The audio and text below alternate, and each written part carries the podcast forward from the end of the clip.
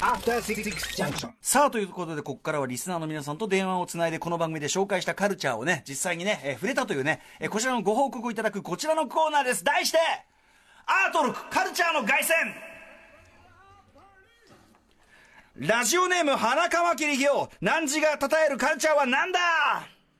歌丸よ、インポッシブルアーキテクチャーもたたえよ。よいしょーはい、えー、ということで、花川切さん、えっと、あれですね、埼玉県立近代美術館インポッシブルアーキテクチャ展、2月4日月曜日に紹介したやつですね。あ、はい、行ってきました。あの、実際には建築されなかった、でげ実現しなかった建築計画の展示ですよね。あ、はい、そうです。はい、いかがでした？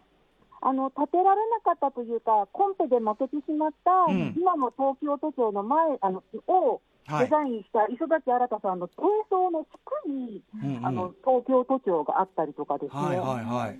あと、やはり一番有名なところで言うと、うザハの国立競技場の模型があっザハ・ハたディドりとか。。なんかなんでもやっぱりザハ・ハディドのその計画が、あの、やっぱ頓挫したということに対する、こう、ちょっと何なんだこれはっていうのが、ね、すごく現れてるって展示にね、古川光さんがね、番組行かれたみたいでおっしゃってたやっぱそこすごかったですか？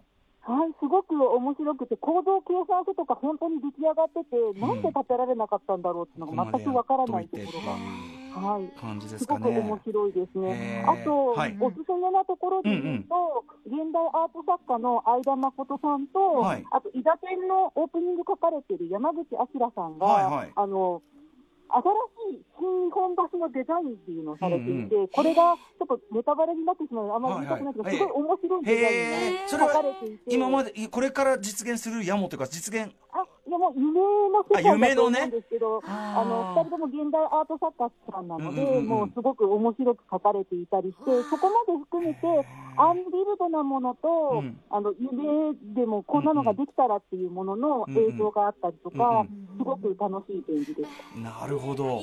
い。やーこれね、あの、本当に、あの、言った古川光さんも、これは良かったっておっしゃってたんで、はい、えーということで、あの、ぜありがとうございます、インポッシブルアーキテクチャね。あの、近代美術館みたいに素晴らしいですよね、あそこね。